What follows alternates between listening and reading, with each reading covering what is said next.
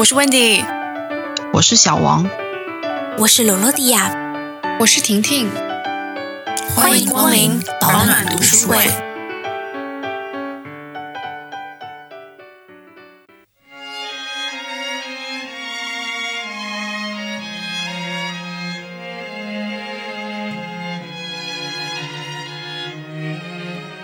其实，在漫长的历史长河里，我们每一个时代都有自己的问题，我们需要一直在发现问题，然后解决问题，然后继续一直向前走。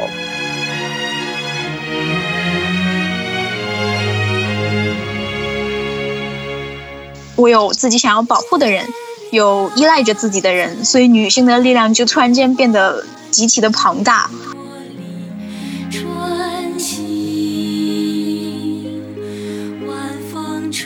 命运就像是那个如来佛的五指山，但比较好的就是我们已经不再是那只被迫要去西天取经的孙猴子了，我们也可以就顺势躺在五指山下躺平五百年。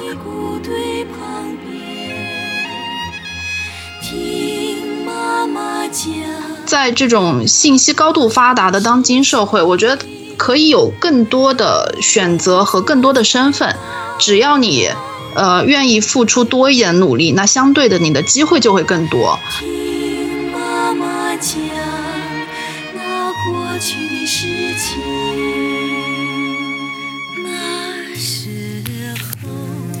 嗨，大家好，我是婷婷。这期的读书会，我们一起读了杨本芬的《秋园》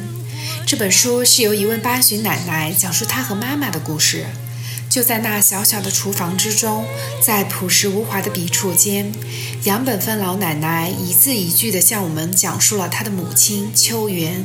用自己柔弱的肩膀撑起一个家的感人故事。秋园出生于1914年，她的一生挣扎过、痛苦过、幸福过。而如今，身处二十一世纪的我们，跟随秋元的生活轨迹，一起去了解在那个时代下中国普通女性的一生。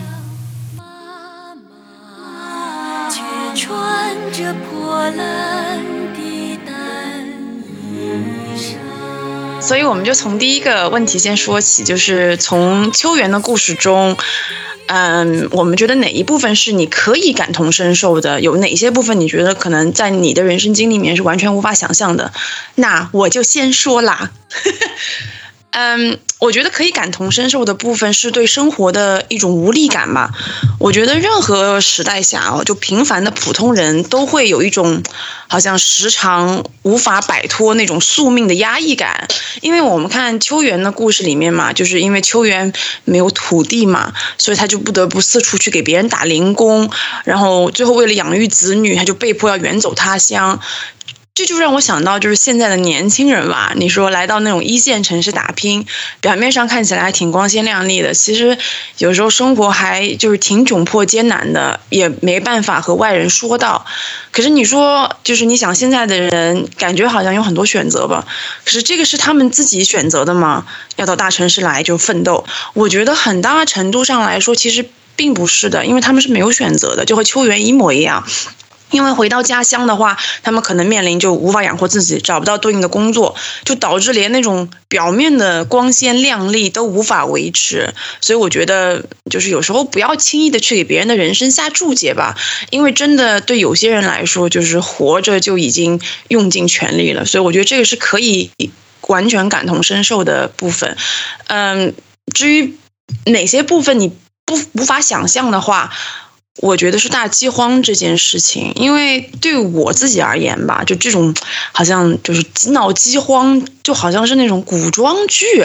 和那种上上一辈人就是回忆过往峥嵘岁月里讲的故事，你知道吗？就一种非常遥远，属于上个世纪的浩劫那种感觉，好像跟我自己有点毫无瓜葛。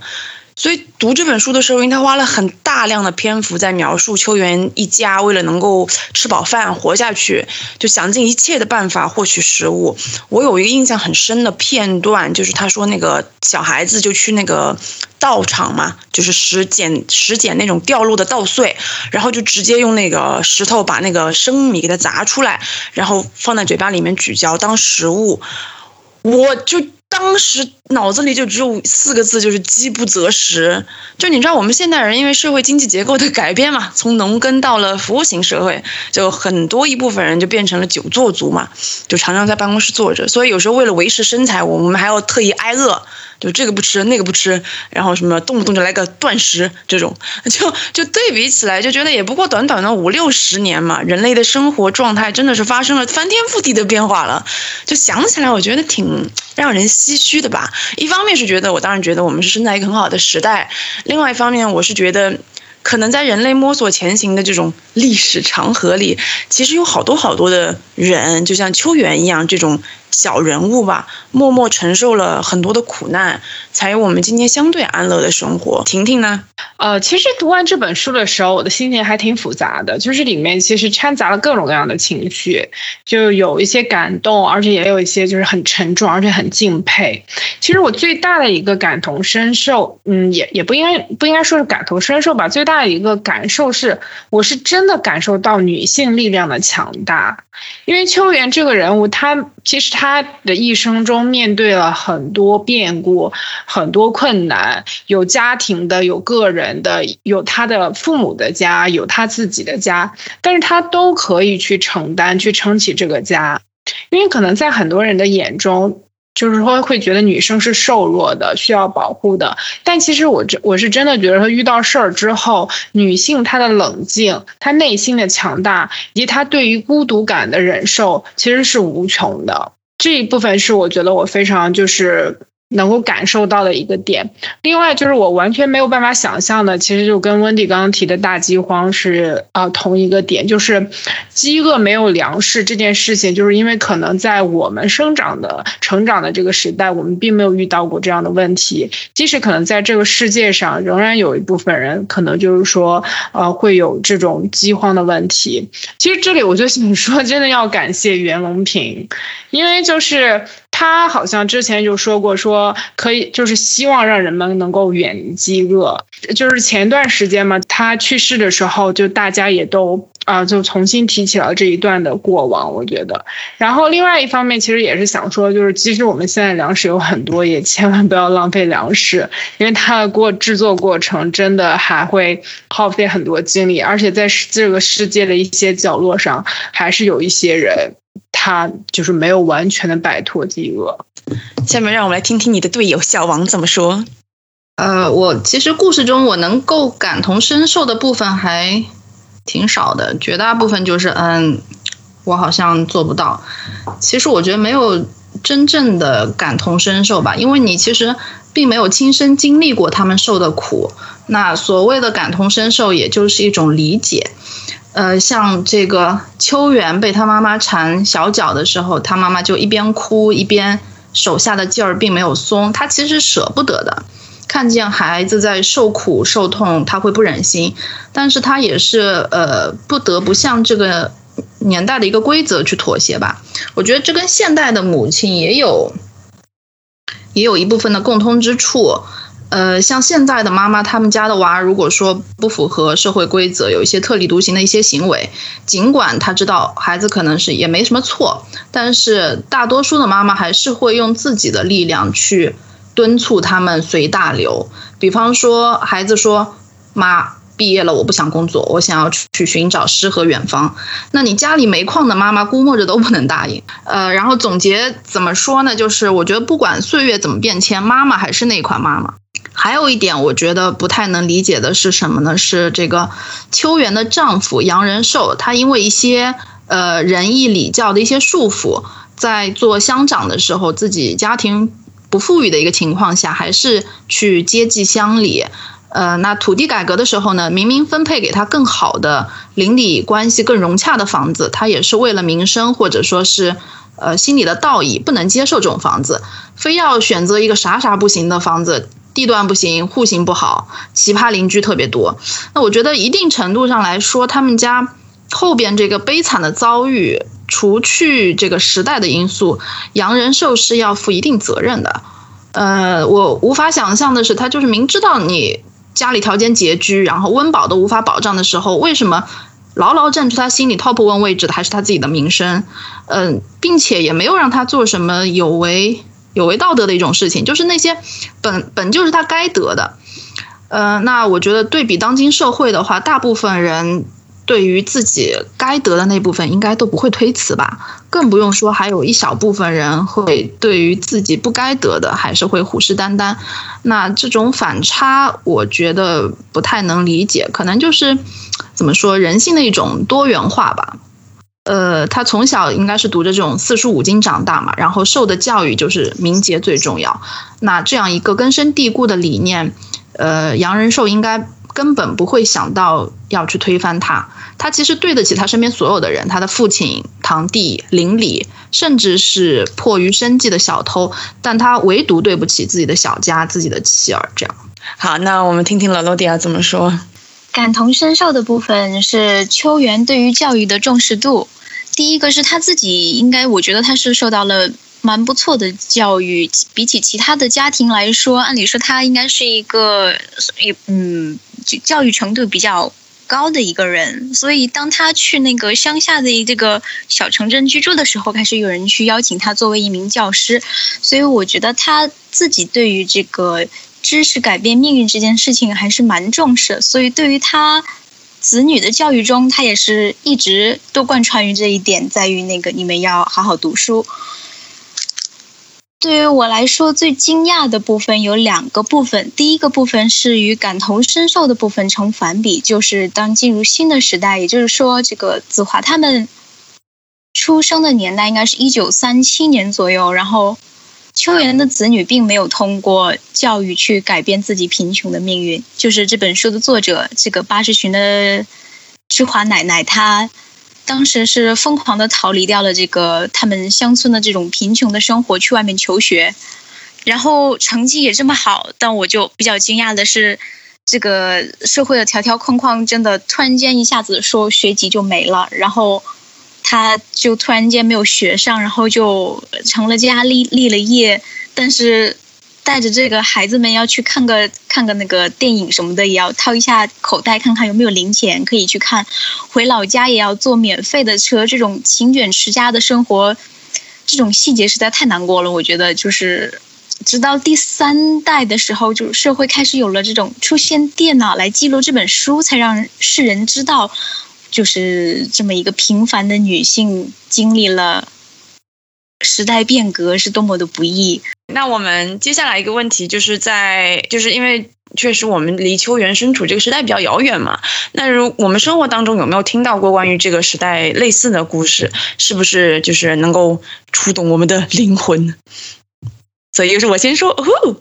嗯，我也问过我妈，其实因为我妈是六零后，就是六零后半程生人嘛。然后她说他们就是比较就是。幸相对来说是比较幸运的，因为他们是正好错过了大饥荒的年代，因为大饥荒应该是在五零年代的时候，而且因为我们是南方人嘛，所以南方怎么说也是鱼米之乡吧。总体来说，就我我妈觉觉得，她觉得就是因为南方可能气候相对来说好一些，土地也比较肥沃嘛，所以就是自己还能种点东西。当然也是因为我外公外婆他们都是农民嘛，所以他们是有自留地的，就是所以就是可以自己地里面种的东西收上来一部分是归自己的，所以就是如果每年收。收成还可以的话呢，也就是，嗯，至少饿饿不着吧。但是确实是他们那个年代，就是吃的东西非常的少，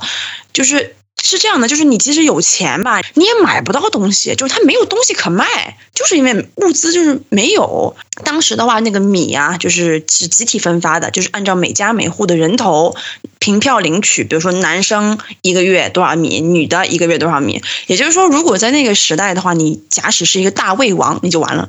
就是你就是根本吃不饱饭呢。那咋办呢？那就是只能吃自己家里种上来的这种番薯来充饥吧。然后像比较奢侈的，比如说鸡蛋啊、肉啊这些，就是嗯珍稀物资啊，就是逢年过节才吃一次。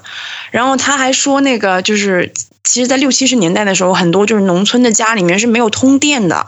所以那小孩晚上就是他们一放学就要去干农活嘛，什么割猪草之类有的没的，然后干完了之后呢，晚上不是要写作业嘛？那没有电怎么办呢？就点那个煤油灯，才能继续看书学习，就特别特别，我觉得特别难以想象。就我们家现在别说断电了，你要断网了，我就我就我就我就没法了，我啥也干不成我。你知道，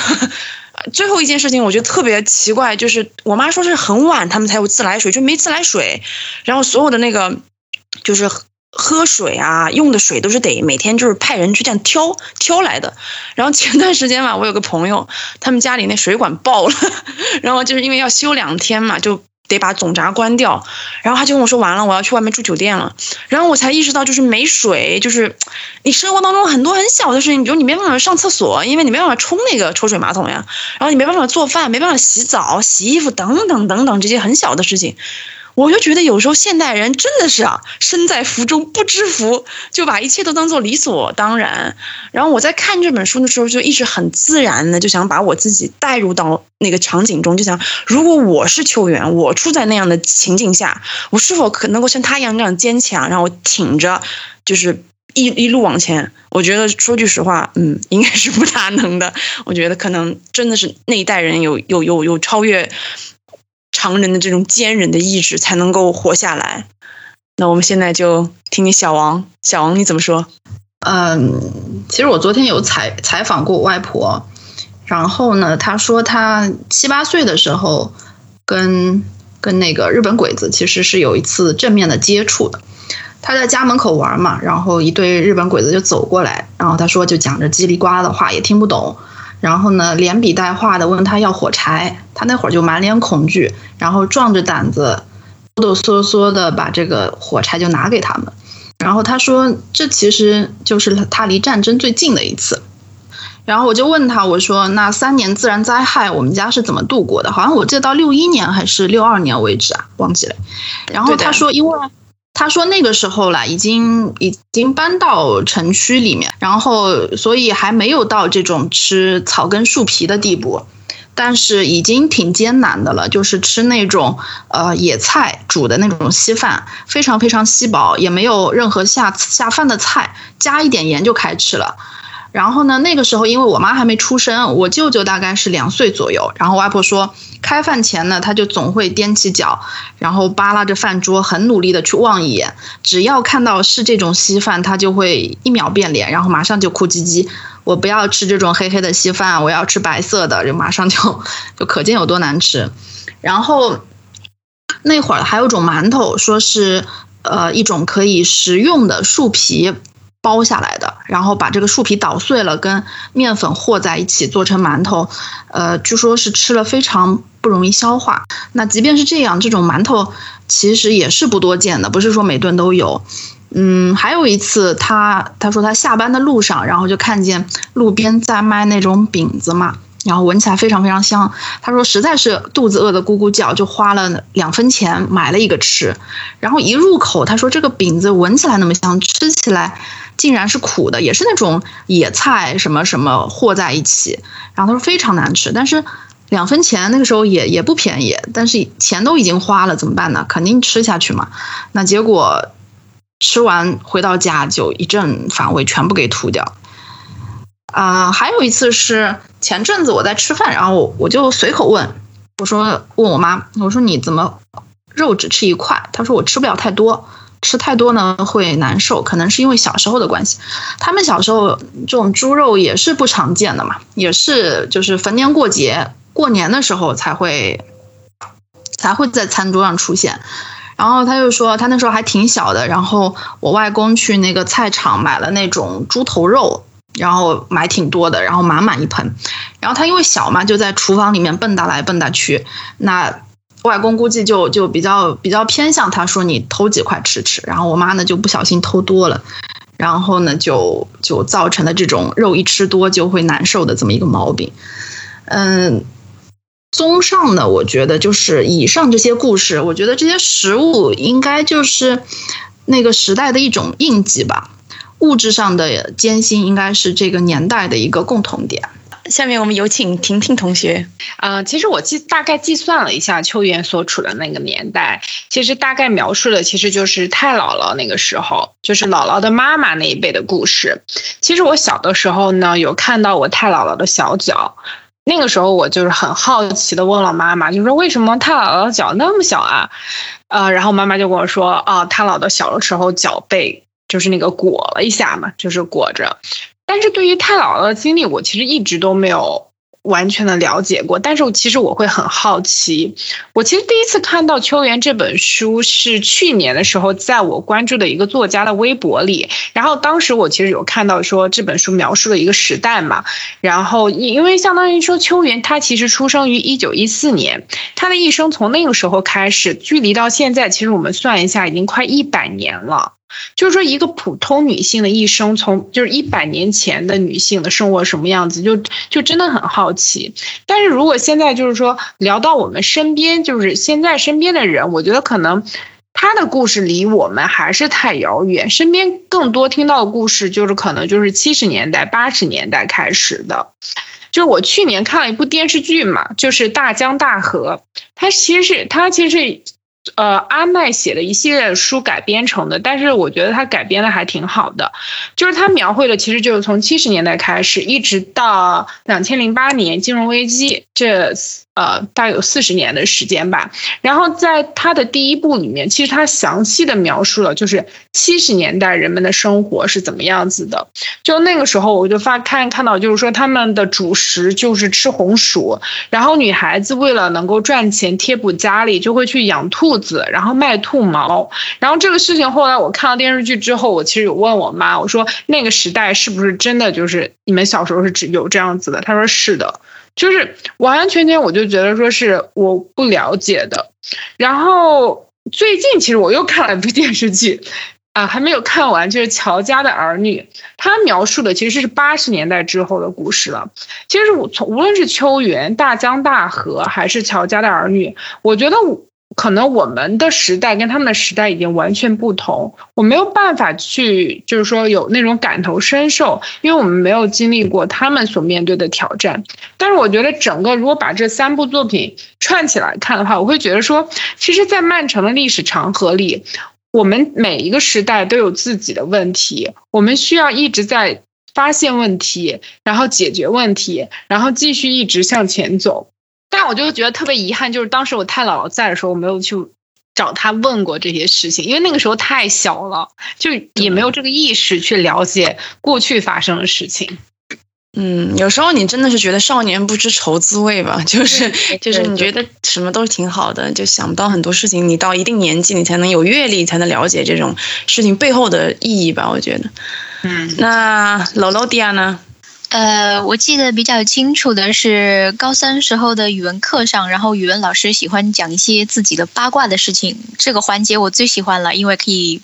呃，很快就下课嘛。语文老师他是和父母一样六七十年代的人，所以就是。嗯，秋元的子女的这个年代左右吧。那我记得当时是比较清楚，就他说自己的兄弟姐妹有三四个，但他是家里面唯一的一个女生嘛。就那个时候，就是如果有上学机会什么，他说家里面会给男生，就还是比较重男轻女的那种。但他是家里面成绩最好的一个，所以就考上了大学。就当时在他那个年代里面，就家里有一个人考上大学是。呃，就是看起来比较重视、很荣耀的事情，很不得了了，对对，和现在非常不一样嘛。他就讲自己一个人背井离乡，然后在外外地上大学的故事，讲很多，这段就省略掉。然后我印象比较深的是，他当时就是准备嫁人的。的时候，然后他爸爸就给了他一个祖传的戒指，就是他这个戒指后面写了一个忍耐的忍字。我觉得这个字就是比较代表他们那个年代，或者是在那个年代更之前一点，对女性在婚后 作为贤妻良母的一个条件，在家庭上对外要给丈夫留个面子的那种贤内助的。对，然后你要收住女汉子的心，对小孩要更耐心的教育。这个忍字就是他当时就是教育到自己，甚至自自己对这个婚姻观的一个一个标准吧。到现在也是，但我觉得这个好像到现在也没怎么过时的感觉。感觉 对，然后嗯，但我觉得在秋元的这个故事里面，我我觉得也能字里行间的感觉到秋元就是在他的家庭观里面也是这个忍字。对，第二个事情，我就是想说一下我漂洋过海来到日本留学之后认识的一个朋友的故事。因为我是在后来才知道他是一个中日混血儿，而且是我在认识他五年之后我才知道，他对这个事情就蛮闭口不提的。因为他妈妈到现在还是那个中华民国的护照，就是他其实现在是他妈妈一直是台湾人。然后这个事情就是我当时以为就是，嗯，他的外公外婆是台湾人嘛。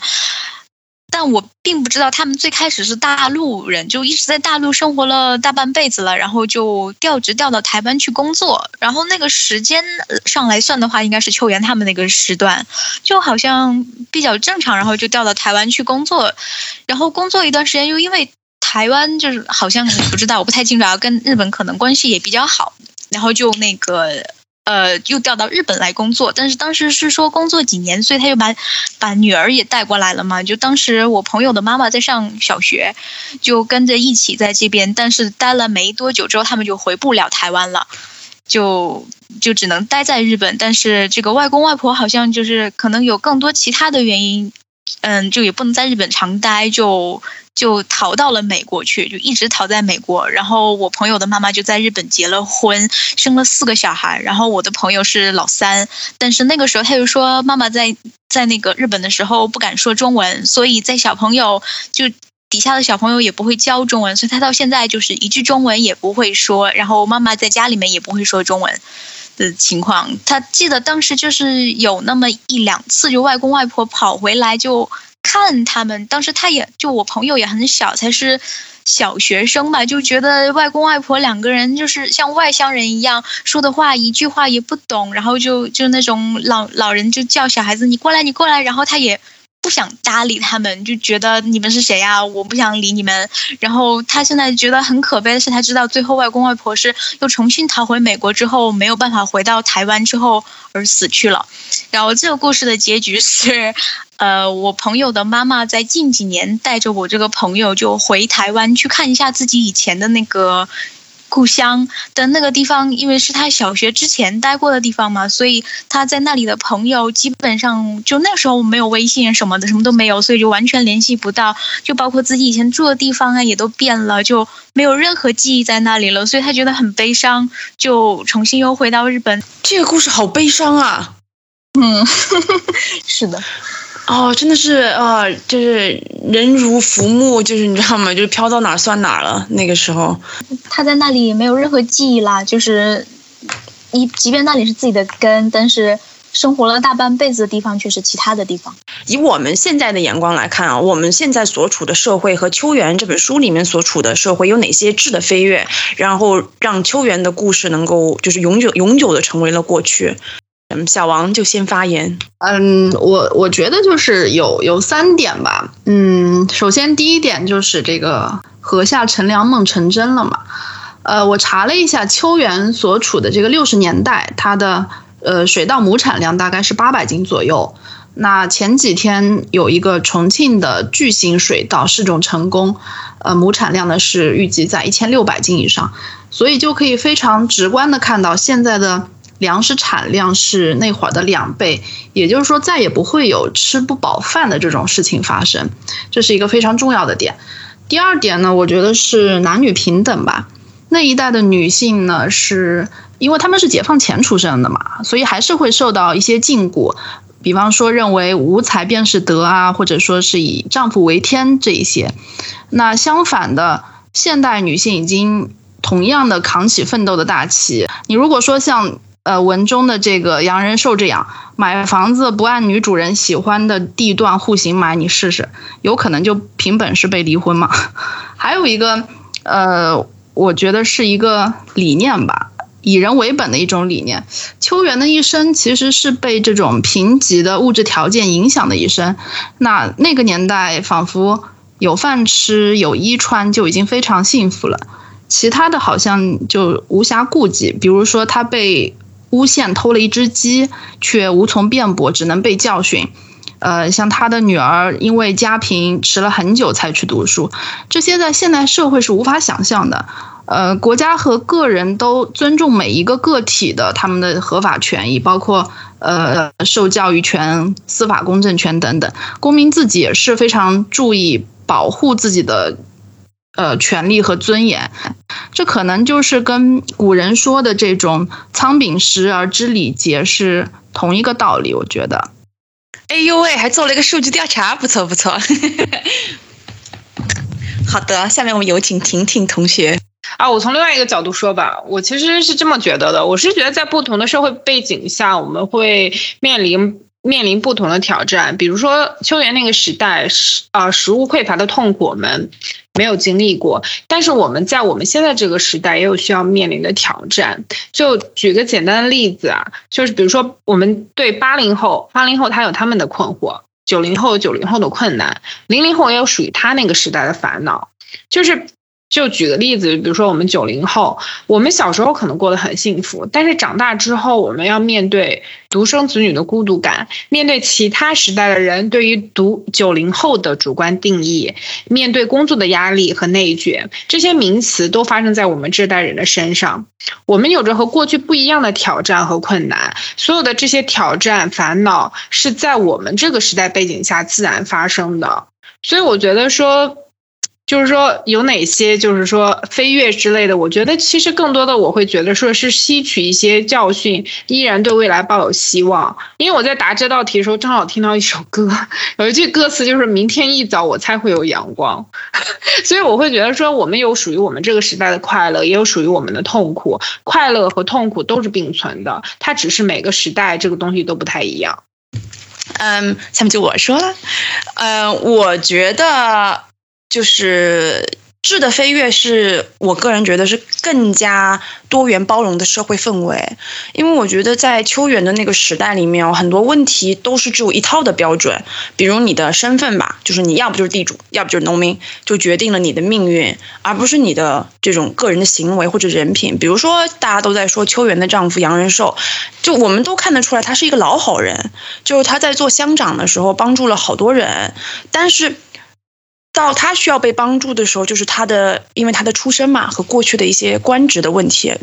就使得他和他的家庭就吃尽苦头，处处碰壁吧。那我觉得当今的社会一个很大的进步，就是我们开始认识、接纳甚至欣赏一些挑战传统观点的新价值。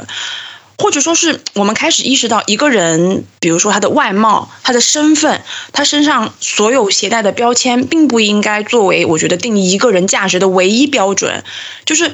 长相好看的人，他也可能有外貌焦虑嘛。顺风顺水的人，他也有可能会抑郁缠身啊，对不对？就是尽管在某些方面嘛，我觉得这个社会还是有很长的路要去走。但是我觉得同秋园的时代相比的话，我们更容易或者更敢于站在主流或者传统价值观的对立面，就是不是去批判他们说啊，你们这些人怎么那么奇怪啊，怎么这么标新立异啊，而是去共情。我觉得就是越来越多的人能够。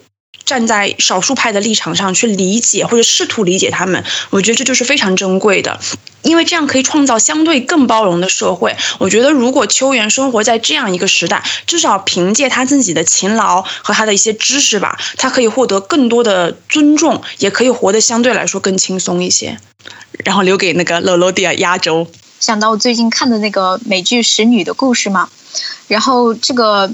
原著的作者说。在这本书中，我所用的所有的细节都是曾经在历史上发生过的。换句话说，这不是一本科幻小说，所以我就我就觉得这很惊悚。因为使女的故事一开始我看这个造型的时候，我以为它是一个中世纪的故事，但它其实是讲的在科技发展到一定程度之后，环境被破坏了，然后人口增长率被负值的时候，人类社会发生的一个怎样的变革，就是从未来的一个科技发达社会。倒退回去，又回到了历史的某个原点上，然后以人类繁衍后代为大旗，开始的开始了一个中世纪一样的故事，然后这个大旗就交给了女性，也就是剧中的这个东西——使女，女性就变成了国有的财产。我觉得这个里面想，呃，强调的就是在社会变革下面，女性给这个事实给买单。所以秋园的故事，在我来看。跟其他的时代来比，它并他人来比，它并不算是一个悲剧。它和《使女的故事》里面的女性一样，都是非常坚毅的。就即便自己生活在这么悲催的一个环境里面，他们对困难来说，还是依然在往前冲。我不是我不想活了，没有，但她一直活得很久，而且一直都是我呃一直水土不服的状态，但我我觉得我可以战胜这个，他就可以挑起这个家里面的重担，就裹着小脚跑跑起来去，呃去看孩子种地或教书，我觉得都是他一个人就是挑起来的呀，就是有一种呃我有自己想要保护的人，有依赖着自己的人，所以女性的力量就突然间变得极其的庞大。这个第二个是我想提到的事情，就是，嗯，当我们都拥有了自己的力量，呃，经济的基础的话，我们是可以去避免，就是旧时代像秋园这个时代用婚姻来锁定经济的来源，就是在他们那个时代，就是女性的结婚就基本上等于第二次投胎，但是我们现在可以跳过这个环节来掌控自己的命运，就是我们可以选择自己的生活。自己生存的环境，我觉得这是非常幸运的事情。因为我之前在看豆瓣读书的时候吧，就很多人都在说啊，秋园的故事就是见证了一个时代的悲剧，一个时代的就是不容易，就是小人物被命运裹挟，呃，被迫前进。所以我就想说，我们是不是可以讨论一下，同他那个年代相比，就是五六十年前吧，现在这种信息发达的社会吧，你觉得人类的命运是否可以被人为的改写呢？我我我一直是一个非常相信命运的人。我觉得每个人来到这个世界上，走过哪些路，遇到什么人，有些怎么样的遭遇，是冥冥之中注定了的。然后再次强调一下，我是一个悲观主义者，所以我并不相信就是像那种好莱坞电影里演的一样，就是那些一个人只要努力啊，就一定能成功的故事。我所以，我我觉得吧，就是逆天改命这种事情啊，即使在当今这个时代，就是资源很丰富的情况下，应该也不过就是幸存者偏差。我觉得，但是我觉得同秋园相比，我们个人的主动权增加了。你说秋园是不是没有反抗命运？我觉得他一直在反抗命运啊。就秋园在十十几岁嫁人的时候嘛，他就提出了唯一的一个条件，就是要让那个杨仁寿供他读书。然后在生活最困难的时候，他就真的是变着法子，竭尽全力的赚那个粮食，一会儿做衣服啊，一会儿干嘛，一会儿干嘛的，就养活子女，甚至最后不惜远走他乡，那种大半生漂泊吧。我觉得他所做的一切的一切，都不过是为了生存和养活一大家子人。对秋元来说，就像大家讲，他没有选择，他不能后退半步，否则就是生死的大事情了。就是像他们那一代人，就活着，哪怕是没有尊严的活着，也必须咬牙挺着。而现在，我们就讨论，你看我们现在的那种热搜什么的，社会的热门话题就是焦虑以及躺平。就是我，我们可以选择，要不就是为了担忧啊，命运把我们指向和我们梦想截然相反的位置而焦虑；你也可以选择，就是放任命运的洪流冲到哪里算哪里，就躺着就完了。而且你看，在那个。我们看到的这个社交媒体的热烈讨论声中吧，你就看到可以支持两派的人都大有人在。就我我觉得是因为我们个人身上的责任就变得很轻了。这当然是整个社会福利的，就是制度的完善以及生活水平的全面提高有非常密切的关系。就我们不再承担别人的生死大任这件事情了，但是我觉得更多的是就是因为吃饱了吗？就我们有了精力去思考，我们想要一个怎样的人生？我觉得命运尽管依然就常常不尽人意，老话说人人生不如意十之八九嘛，但是我们有另一种我觉得人为。就全是这种不如意的方式，你也可以是积极的，就努力改变；你也可以是消极的。但无论如何，我觉得我们都可以有尊严的去做出一个能够坦然面对的选择。我觉得能够去选择怎么活，已经是人生很大的福分了。就好像我觉得命运就像是那个如来佛的五指山。但比较好的就是，我们已经不再是那只被迫要去西天取经的孙猴子了，我们也可以就顺势躺在五指山下躺平五百年。所以我觉得确实是，可能命运要艰难还是要艰难。你要是出生就命很好，那也挺好的。但是你你想要怎么去去诠释，怎么运用你手上有限非常拮据的资源去创造一个自己的价值，就相对来说比秋园那个时代要。容易的多得多，我觉得。下面我们有请婷婷。怎么说呢？其实我觉得我现在让我去聊命运的话，我觉得自己的经历太少，就没有办法从一个很成熟的角度去评判这个命运这个事儿，所以我更倾向于说把这个话题变小一点，就是从做事儿这件事情上来聊聊吧。因为我自己本身其实现在的我可能是一个更注重过程而不愿意去多想结果的人，因为结果这个事情，我觉得就是有太多因素决定了，就是有很多没有办法控制的点，所以我更倾向于是说，嗯，把我。所能控制的部分做到最好，不给自己留下遗憾，剩下的可能就是天注定。因为你去想那些没法控制的因素，也会让自己不开心，也会很累。至于说在信息发达现在的当今社会，我觉得就是可能就像温蒂刚说的，就是说你的选择更多，你你也不用担心一些就是说生存的，就是饱和暖这些基本的事情，你更多的可能会。会去在意你自己内心的感受，你自己是否快乐。但是我觉得，在命运这个东西，就是说，可能就是有一方面，我会觉得说，就是说一些事情是天注定，但是它并不代表说我们在这个过程中不去努力。就是我觉得还是要，就是说尽自己最大的可能，把每一件事情做到最好，不给自己留遗憾，然后剩下的结果就。交给命运了。那罗罗迪亚呢？就是找了一个不同的点。我觉得改写命运什么的，跟社会呀或时代并没有什么关系，而是我们自己。我最近这几年一直觉得，性格可以改变一切，但你的命运是由你自己的性格决定的。嗯，我觉得就是。呃，首先吧，你先想想你在这个时代里面需要什么，自己能为这个时代做出什么贡献。比如说，在这个新冠疫情之前和之后，职自己对职业的选择和规划会出现极大的不同。比如说，在新冠之前的话，就是你会关注于线下的活动，但现在。呃，逐渐的，大家都开始转转入新线上的活动去了，开始开开小店呀，搞一搞自媒体的时代。比如说像我们现在这样子，那我觉得这个点吧，就如果很多人没反应过来，你可能就马上被这个时代给淘汰掉啊什么的。你讲那个疫情的事情还蛮有意思的，就是，嗯，对，就是你对职业的想法一下就改变了。我讲一个非常无聊的事情，就是我身边的所有，就是很多人都开始养狗，你知道吗？就是因为 因为你原来觉得。好像得上班嘛，一个礼拜上五天班，你你怎么养狗？现在就是天呐，我跟你讲，所有人都在养狗，就是他们就觉得啊，那老是在家里坐着多不健康呀，应该养只狗，这样中午的午休的时候还能去遛遛狗，顺便就是那个对，就是你生活方式都被改变了，我觉得，所以这个疫情有时候就是挺不可思议，它的那个后坐力特别强。小王，我临时又改了一下我的稿子，哇塞，还有临时改的，因为我就想跟你那个啥呼应一下。你就说刚刚说你说呃我是一个悲观主义者嘛，那我就反一反，我说首先呢，我这人就比较乐观主义，然后呢这个我觉得命运这个点就有点大，所以就想讨论一下选择面这个事儿。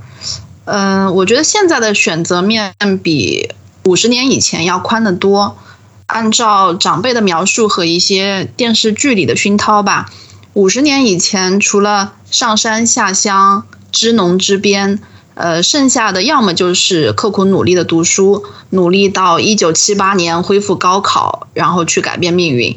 但是考上大学的也实在是凤毛麟角。其实那个时代，呃，如果是专业好一点的那种中专生，就就挺了不得的了。然后再剩下的那些人，就避不开早早工作的命运。像那个时候，什么国营商场啊。纺织厂啊之类的，已经是呃比较好一点的一些去处了。嗯，那再来看看现在，就是老话说的三百六十行吧。我觉得五十年以前的人们就不会想得到，现在不仅大学生是随处可见，而且像这种直播带货也能致富，帮人遛狗也是一份工作。然后呢，种田可以是仅仅体验生活，并且你还得到付钱。下馆子呢，不仅是能够堂食，还能够打包带走，并且打包带走的不是你本人。人们好像就是不再局限于一种模式，呃，读大学还是进工厂，在这种信息高度发达的当今社会，我觉得可以有更多的选择和更多的身份，只要你。呃，愿意付出多一点努力，那相对的你的机会就会更多。呃，每一行里面都隐藏着改变的一种可能。哎，你说的太好了，真的，我真的觉得你说的特别好。这不是那个队友的，只是队友的 support，是队友发自内心的觉得你这个答案讲的特别好。哦，尤其他那个说那个外卖说的那么的含蓄，我真觉得。我我觉得你其实说到一个很重要的点，就是就是虽然命运可以就是决定你是什么样的人，但是你可以去演好几个身份，所谓的双面人生嘛，就是就是就是因为现在信息技术发达了，你可以比如说你你知道那个叫什么异装癖嘛，就是那种 drag，就是男生，比如他想穿成女生这样，那他可以完全在上班的时候是一个就是穿成像男生的男生，可是他可以在他的生活的另外一部分或者在网上去去做他完全喜欢的事情，去跟他就是相似的人交。交流，就他可以有双面人生，而且他根本不需要被别人知道。或者你有什么很少数的兴趣什么之类的，你就可以找到你的那个群体，然后你只活在那个群体里面。这个群体根本不需要在现实当中存在或者相互认识。所以我觉得这也是信息发达或者是互联网发达给一个比较好的那个，就是你如果不想让你的那个双面人生曝光的话，你可以让他一辈子不曝光。我觉得也是一种自由吧，相对来说，好。面具变多了，所以可能束缚就少一点。最后，最后，最后，我们就总结一下我们对这本书的感觉，以及如果我们想把这本书推荐给一些人的话，我们觉得应该推荐给哪些人？然后我们就众望所归，让婷婷先讲。嗯，其实这段时间读了三本关于过去百年生活的书：汪曾祺的《人间草木》，杨绛的《我们仨》，还有这本《秋园》。我其实真的读完之后特别感慨，就是说在同一个时代背景下，不同的人真的会拥有完全不同的际遇以及不同的困难。我会想把这本书推荐给身边对于过去那些年代很感兴趣的人，呃，也会推荐给一些女性的朋友，就是去感受一下这种女性力量的伟大。同时，其实我也很希望，就是说读这本书的时候，能给所有人。就是带来一些，就是遇到困难不放弃的勇气，因为我觉得秋元他遇到的困难是真的，我觉得就是可能像温蒂刚才说的，就是说他的那些困难，如果就换成我的话，我真的不觉得说我我有那么大的力量可以让自己去克服，所以就是说希望这本书能够给所有读的人带来一些勇气吧。下面有请小王，我觉得可能因为读的比较少吧，所以我感觉这个题材。挺挺不常见，挺新颖的。然后呢，这本书其实给我感觉比较重。然后它是一个特殊的一个年代故事，讲了很多这个年代里挣扎、沉浮的一些女性的故事。她们为了活下去，呃，也使尽了一切的办法，非常的坚韧。呃，我觉得其实无论时代再怎么变迁，坚韧都是不会错的。然后呢，这本书以第一视角。以及非常真实的回忆带我们回到了那个年代。一方面是对比现在的生活，让让我们能够忆苦思甜，呃，不要迷失在现在这种比较相对富足的这种生活里面。另一方面呢，是书中的呃这些闪光点，应该说还是呃我们全人类的一种财富吧。那如果说要推荐的话，我觉得会推荐给父母，因为他们平时也会呃。看这种年代型的这种电视剧，所以这本书应该也能够引起他们的一些共鸣和回忆。下面就是我啦。嗯，看完这本书的时候啊，我脑袋里面一直浮现的一句话，就是有一句老话说的是“万般皆是命，半点不由人”。我觉得就是讲这本书，就这是一本很小。但是又很重的书，我觉得它记录了一代人在大时代的那种裹挟下的挣扎，还有眼泪吧。其实我身边还蛮多人问我，就为什么要去看这种题材很沉重的书啊？我我就觉得，就是不管是信还是不信的历史吧，都是我们人类就是在社会发展进程里的很重要的一笔。我觉得去了解一段痛苦的过往，有的时候可以让我们更加深刻的理解，就是人性这种生生不息的意志力，从而获得力量还有希望。所以我觉得，不管就是你对那个时代的故事有没有兴趣吧，这本书都是挺值得一读的。因为我觉得秋园的故事很有可能是我们每一个人啊曾祖父母。的故事，或许这些能够帮助你，就是更加理解你的一些长辈们的一些人生，还有他们的一些行为，还有甚至包括你自己，因为你知道都是一代一代传承下来的嘛。所以要是我推荐的话，我会推荐给反而是九零后、零零后的年轻读者吧，因为我觉得读书的很大的意义就是去经历你无法经历的人生，就是我们这些生长在和平年代还有相对物质比较丰富时代的人吧，可能更需要去回顾那些峥嵘岁月啊，时刻提醒自己，岁月静好，是因为我觉得有人曾经或者正在负重前行。请楼楼迪亚说。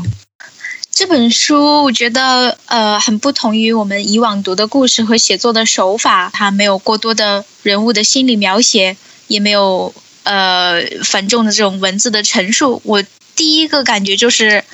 速度很快就可以读完的，就它一直在过剧情嘛。所以嗯，虽然就是一个素人作家写的二百八十页，你很快就可以读完，但是。你读到最后一页，你都觉得这是一本很轻的小说，那你就错了，因为它真的，嗯，嗯，没有任何技巧和卖弄，一个字一个字从从那个八十旬的老奶奶的心里流出来的话，很真诚。嗯，我觉得后劲也比较繁重，就当你一两天看完之后，合上这本书，你就会觉得。你就会在脑子里面思考，秋园是我们每一个奶奶或者是祖奶奶极其平凡而又真实的故事，但它被记录下来了。然后我去看过豆瓣的简介还是什么，然后说这本书的手稿有八斤重，他呃好像是在厨房里面就是晚年手写写成，然后让他女儿就是打打出来的吗？嗯，我觉得这个就是像是我们现代的一个年轻人，然后代替老一辈去记录下来这个故事。但是，嗯，如果你，但他没有说去评价这个时代的好与坏，他只是就主观评价一点都不写，就在一直讲客观的剧情，然后留给你读者自己去品味。但是秋元这个人，他是。一半新一半旧的女性，所以它代表的是二十一世纪现代文明建立的过程，它是代表的这个过程的。我觉得它后面，尤其在最后说这个秋元奶奶一生停留的地方，虽然她习惯于乡下的生活，但是依旧水土不服。这句话蛮点题的，所以我想把这本书推荐给现在，呃。在这个非常非常浮躁的年代，更需要沉淀的年轻人们，就是你不能够想象你在过去这个新新类人类文明建立的过程中，有多少女性或者是多少年轻人在这么艰苦的情况下还有毅力在生活着。所以我觉得这是年轻人需要学习的一本书。经过了多少？难的岁月，妈妈才盼到今天的好时光。这一期的节目就到这里啦，非常感谢你的耐心收听，希望这一期的节目有让你会心一笑。如果喜欢我们的节目，请关注我们的频道，在小宇宙、苹果 Podcast、喜马拉雅。和网易云音乐搜索“保暖读书会”就可以找到我们啦。也热烈欢迎给我们留言，与我们分享你的小故事，或者告诉我们你想听什么。也可以到我们的微博“保暖读书会”来找我们玩哦。不管你在的地方是晴空万里还是乌云密布，希望你都能拥有美好的一天。